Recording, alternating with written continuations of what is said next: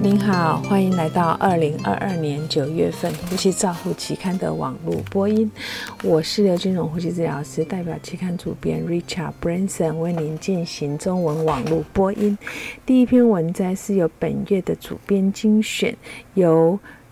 蒂斯敏内茨基等人评估通气比在预测俯卧位 ARDS 受试者大死亡率的成效分析的四代研究。研究人员分别测量驱动压力 （PF ratio）、PaCO2 和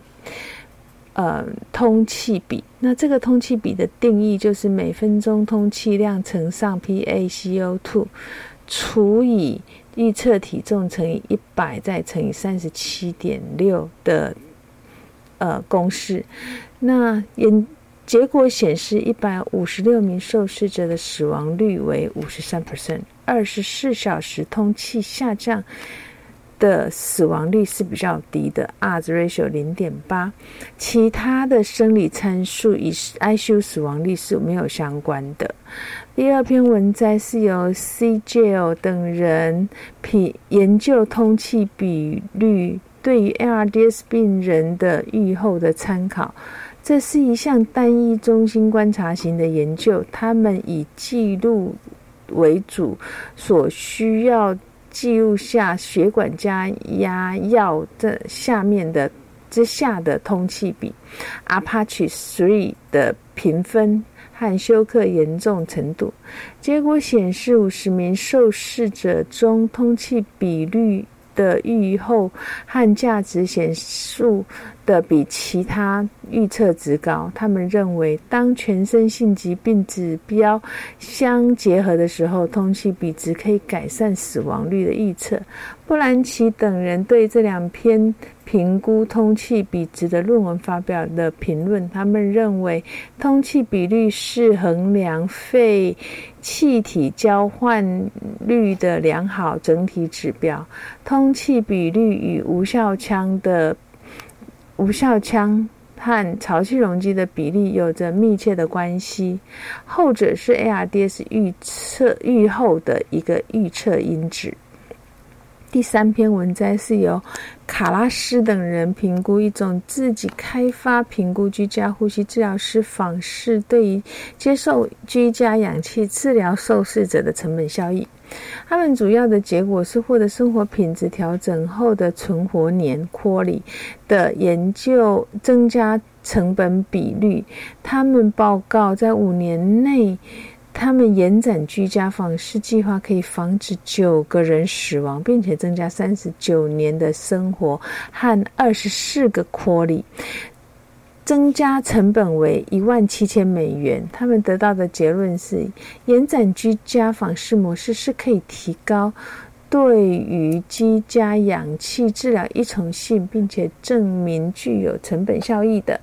Has 提倡对于居家氧气治疗病人进行家庭访视。他们指出，居家氧气治疗的目标是让病人恢复正常的活动，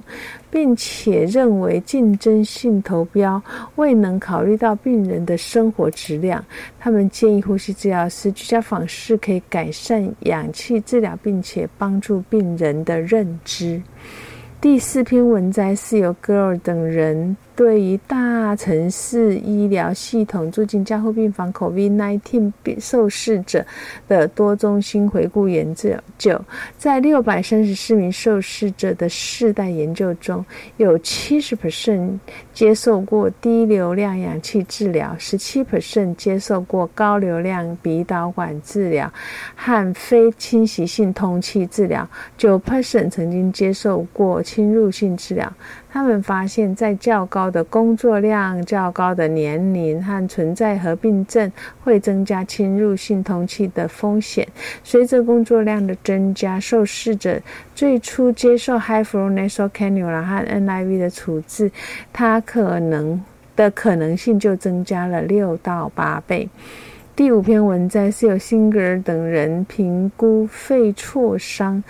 病人的呼吸系统顺应性和氧合指数的变化。结果显示，在两百三百零一名侵入性通气创伤受试者，有超过一半有严重的肺挫伤，通气支持的平均。持续的时间是十天。有低氧血症受试者在侵入性通气的第五天出现低进行性的低血氧，严重的肺挫伤的呃氧合指数是比较差的。即使在纠正了血液和液体给予之后，也是这个样子。所以他们得到的结论是：挫伤需要机械通气，急性受伤受试者过程中占有非常重要的角色。第六篇文摘是由潘雅拉特等人分析肌萎缩硬化。厕所硬化症 （ALS） 受试者使用压力控制通气，在可视性压力通气来评估 NIV 的效果。他们分析受试者一周的机械通气的数据，结果显示，在不同的模式间，RT 的访视是没有显著的差异。标准压力控制通气和依从性是有提高的。六个月没有差别，在第六个月的时候，可视性压力通气的残余容积。残余呼吸暂停低通气指数是比较高的，自主驱动的呼吸是比较少的，所以研究的结论是，适切的压力通气需要更高的时间让受试者适应，并且能够导致有盐水疾病的 LS 受试者上的气道上气流更稳定。第七篇文摘是由 Cater 等人分析儿科骨髓移植后插管前使用 NIV 的四代研究。这是一个五年多中心的回顾研究，共有两百一十一名受试者。最初使用 NIV 受试者诊断常出现呼吸窘迫的频率是很高的，高 ICU 的死亡率、低呼吸器的脱离天数和高小儿 ARDS 的发病率。所以研究的结论是在这个世代研究中，插管前如果先使用 NIV，相对会有比较差的结果。这两个是相关的。第八篇文摘是由盖林等人分析。High flow nasal cannula 的呼吸功的实验室模型的研究，研究者设计二十到六十 liter per minute 的流量，在三个模型下引动，和两个呼吸频率测试和七个近鼻高流量鼻导管设备。研究发现，PEEP 和呼吸功相关的设备只有很小的差异，在临床上似乎不再重要。第九篇文摘是由莫雷托等人在一般病房提供 high flow nasal cannula 或 CPAP 治疗回顾性观察的研究，结果显示大多数受接受 CPAP 受试者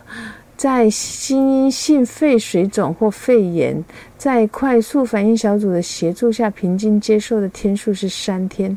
有十三 percent 的病人会发生界面引起的压伤、压压伤。小于八十岁的受试者，他们的住院天数高于八十岁以上的受试者，死亡率低于八十岁以上的受试者。所以，作者的结论是在病房内使用 NIV 和 CPAP 是安全有效的。第十篇文章是由勒鲁什等人分析加热潮湿器的加热板温度对于输送湿度的影响。他们设定气流在五到十五个 liter per minute 加热板。的温度与潮湿器入口温度对于输送湿度的影响，结果显示加热板温度和输送湿度有正相关。当加热板温度大于六十二度的时候，我们可以预测它可以得到比较高的绝对湿度，就是大于三十个 mini milligram per cmh2 per liter。所以建议使用用加热板的温度作为监测湿化成效的一个呃指标，改善湿化的监测效益。第十一篇文摘是 Raf 等人评估以随机交叉研究比较模型执行标准扣诊和超音波引导的。动脉插管成功率，受试者都接受到低血压下超音波引导技术、高血压下触诊引导技术的培训。对于对照组是未接受过动脉插管受试者，结果显示首次动脉插管受试者在超音波引导下的插管成功率是比较高的。第十二篇文摘是奥多尔蒂等人研究囊性纤维化受试者在旅行时的喷雾治疗雾化器清洁方案的依从性。共有六十八名受访者，三十八 percent 表示他们在旅行时不会没有继续使用喷雾治疗，六十二 percent 会继续使用喷雾治疗，但是。其中只有四十三 percent 会用肥皂清洗雾化器，十八 percent 用废水，二十 percent 是回到家里才开始清洗雾化器。所以，本研究的结论是，需要持续喷雾治疗的患的患者在旅行期间，喷雾治喷雾化器的照护和卫生都不是非常的理想。第十三篇文摘是由米扎尔等人研究 COVID-19 病人轻型俯卧位治疗成功预测因子的短报告。在这项回顾性事后分析，他们发现俯卧位前的 p f ratio 比较高的，与俯卧位第二天 p f ratio 就受到改善的，他们避免接受机械通气的呃机会是有关的。第十四篇文摘是由米达米尼亚尼等人对于 COVID-19 和低氧性呼吸衰竭受试者的呼吸机频率影响的短报告。研究发现，COVID-19 相关的 ARDS 受试者保持适当的 pH 值和 PaCO2，可以降低呼吸频率，而且每分钟通气量和机械的功率。第十五篇文章是由 Brain 等人对于 COVID-19 受试者使用 High Flow Nasal Cannula 和 NIV 的系统评价。他们收集了十九项研究，收录了三千六百零六的受试者。结果显示，High Flow Nasal Cannula 的 PF ratio 改善幅度高于 NIV，